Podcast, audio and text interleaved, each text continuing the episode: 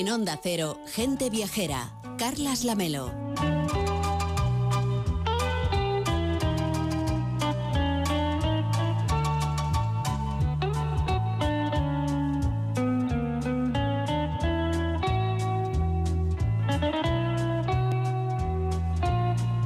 Pues además de Atenas y de algunas de las islas más conocidas, la península del Peloponeso es uno de los principales destinos viajeros en Grecia. Aquí encontraremos a muchos de los principales recintos arqueológicos de la antigüedad y también importantes recuerdos de la época medieval. Pero hay mucho más en el Peloponeso y Ángel Martínez Bermejo nos quiere llevar en busca de lugares menos conocidos, como hace siempre aquí en el programa. Hola Ángel, ¿cómo estás? Buenos días. Buenos días, Carlas. A ver, ¿a qué rincón secreto del Peloponeso en Grecia nos sugieres que viajemos? Como has dicho, pues en el Peloponeso se encuentran algunos de los principales atractivos patrimoniales de Grecia. Solo que mencionar lugares como Olimpia, Micenas o Epidauro para que nuestra imaginación vuele a la antigua Grecia, ya sea a la época micénica o a la clásica. En un primer viaje al Peloponeso tampoco debería faltar una visita a los restos medievales y en ese sentido Mistra y Monembasia serían las etapas fundamentales. Pero claro, como siempre ocurre, hay otros muchos sitios. Empezamos a poner ya chinchetas en el mapa, Ángel. Sí, y por eso el recorrido por estos lugares imprescindibles podría completarse con otras zonas en las que el atractivo es diferente, pero yo diría que no menor. Y mi primera recomendación sería sin duda la península de Mani. Todos sabemos además que el Peloponeso es la parte meridional de la Grecia continental, pero aquí tienes que ayudarnos un poco a encontrar Mani en el mapa, al menos a hacerlo a través de la radio. Sí, mira, Mani es la central de las tres penínsulas que se forman al sur del Peloponeso, así que en el camino podemos pasar fácilmente por Micenas, Epidauro, Mistra y Monembasia y luego dedicar unos pocos días a Mani antes de seguir hacia Olimpia. ¿Y qué es lo que vamos a encontrar ahí en Mani? Pues aquí vamos a encontrar un Peloponeso mucho menos monumental, con menos historia, pero donde el paisaje se impone de manera absoluta. A pesar de sus reducidas dimensiones, es muy variado y la parte septentrional, septentrional es más amable, más suave, con más vegetación, mientras que el Mani meridional, el Mani profundo, es un mundo rocoso, aislado, donde todo resulta más esencial. La parte septentrional corresponde a la región de Mesenia y la última a la de Laconia. Y fíjate, Carlas, cómo nos llega la antigua Grecia hasta nosotros. Laconia era la región sobre la que dominaba Esparta. Y ahora nosotros decimos espartano para referirnos a algo sobrio y austero, pero también decimos lacónico para lo que es breve y conciso. Este modo de vida espartano, del que nos hablan los libros de historia, tiene su espejo en el paisaje. Mani tiene además infinidad de referencias literarias clásicas, pero también mucho más modernas. ¿Y desde dónde podemos entrar a este territorio tan especial? ¿Cómo empezamos el viaje?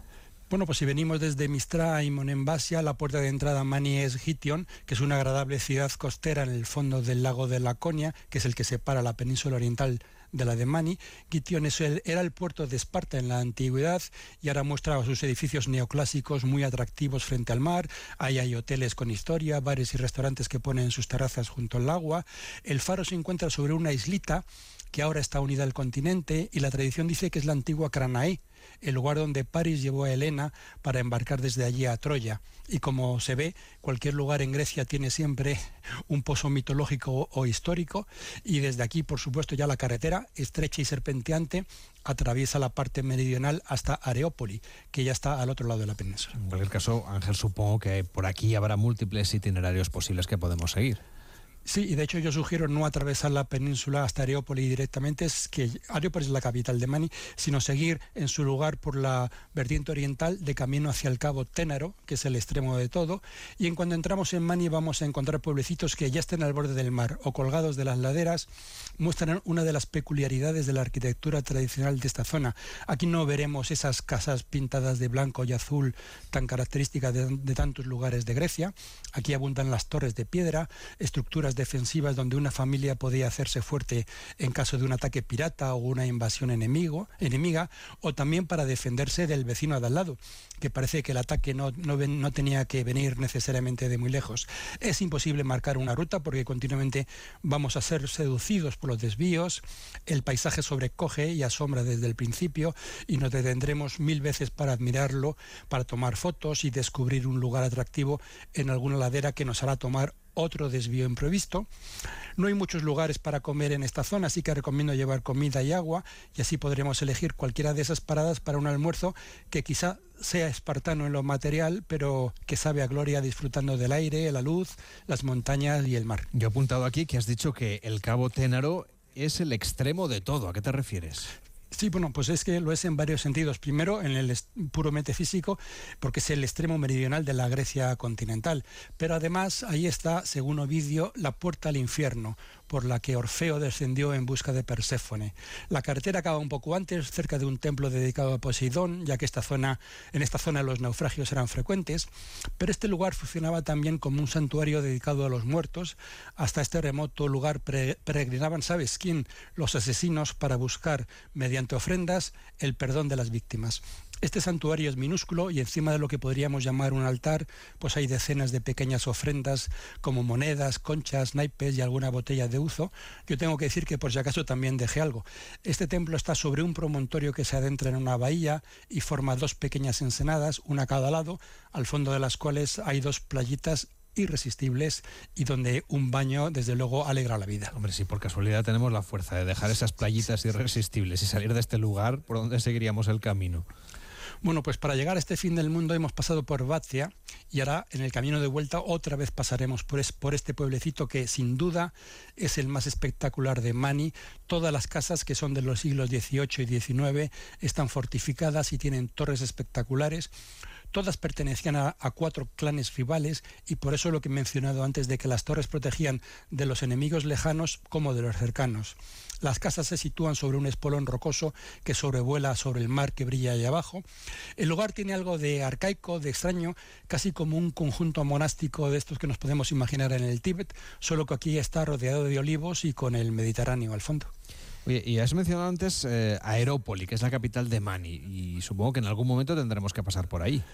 Eh, sí, porque está de camino hacia el norte, pero fíjate que bueno, el nombre Poli es ciudad, así que Areópoli es la ciudad de Ares, el Marte griego, el dios de la guerra. Aquí también abundan las casas torre y también las iglesias. Algunas casas solariegas están convertidas en hoteles confortables y las iglesias muestran una fabulosa colección de pinturas murales. Y desde Areópoli seguimos hacia el norte y aquí ya vemos que a cada kilómetro el paisaje cambia, se vuelve más amable, la vegetación aumenta y se pierde esa esencia mineral del fin del mundo, hemos dejado el mani laconio para pasar al mani mesenio. El camino es lento porque la carretera sigue siendo estrecha y porque las, las tentaciones para detenerse continúan. Una de las constantes de Grecia es que cuando llegas a una iglesia, ya sea en una población o a una ermita perdida en mitad del monte, lo más probable es que esté abierta.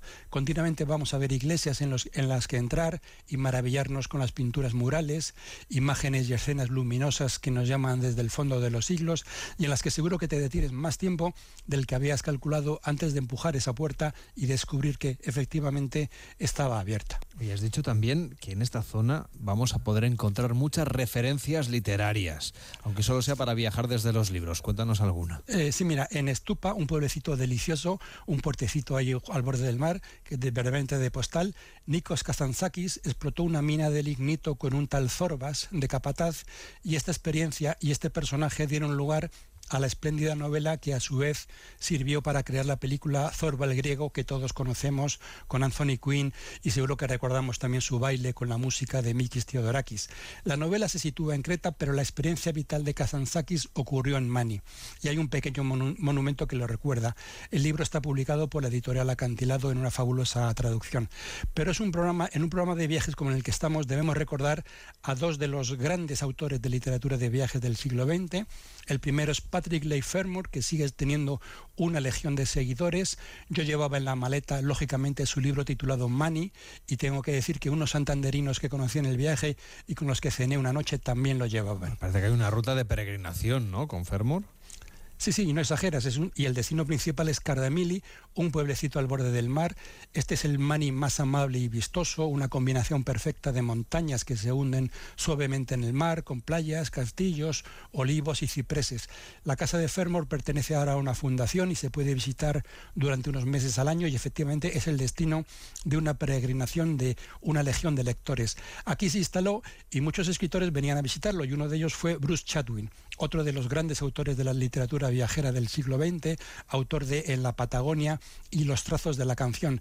Este último título sobre la cultura aborigen australiana lo escribió precisamente en Mani. Pues es curioso ¿eh? que escribiera un libro sobre, los, sobre Australia en Mani, pero bueno, parece que este lugar tiene un imán especial para los escritores, ¿no? Sí, mira, tanto Fermor como Chatwin eran, además de ricos, cultos y grandes escritores, dos estetas que sabían apreciar la belleza de esta región de Grecia. Cuando Chatwin vio cerca su fin, pidió a Fermor que enterrara sus cenizas en el lugar que considerara oportuno. El lugar elegido fue junto a la iglesia de Agios Nicolaos en Chora, que es una aldea que está allá en lo alto, unos 8 kilómetros de Cardamili, y considerando el buen gusto que demostró Fermor en su vida, hay que darle un voto de confianza y subir hasta este lugar, aunque no tengas especial devoción literaria por Chatwin. Chora es un pueblecito diminuto, alargado, que cuelga sobre una cresta que sobresale de la montaña y en un extremo rodeado de olivos, como el mascarón de prueba de la aldea, la iglesita de Mani domina todo el Mani mesenio. La historia dice que Leif Fermor y otros subieron hasta allí, enterraron los restos al pie de un olivo y brindaron con retsina, el vino local, en una ceremonia fúnebre como la que llevó a cabo Aquiles con Patroclo en la Ilíada, pero alegre al mismo tiempo en recuerdo de los buenos tiempos vividos en común. La historia también dice que no se sabe exactamente bajo qué olivo lo enterraron porque bebieron tanto que luego no se acordaban. En cualquier caso, el lugar es espléndido en su sencillez.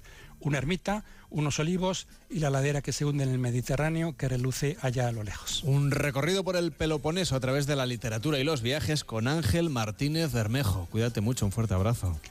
Un abrazo a todos.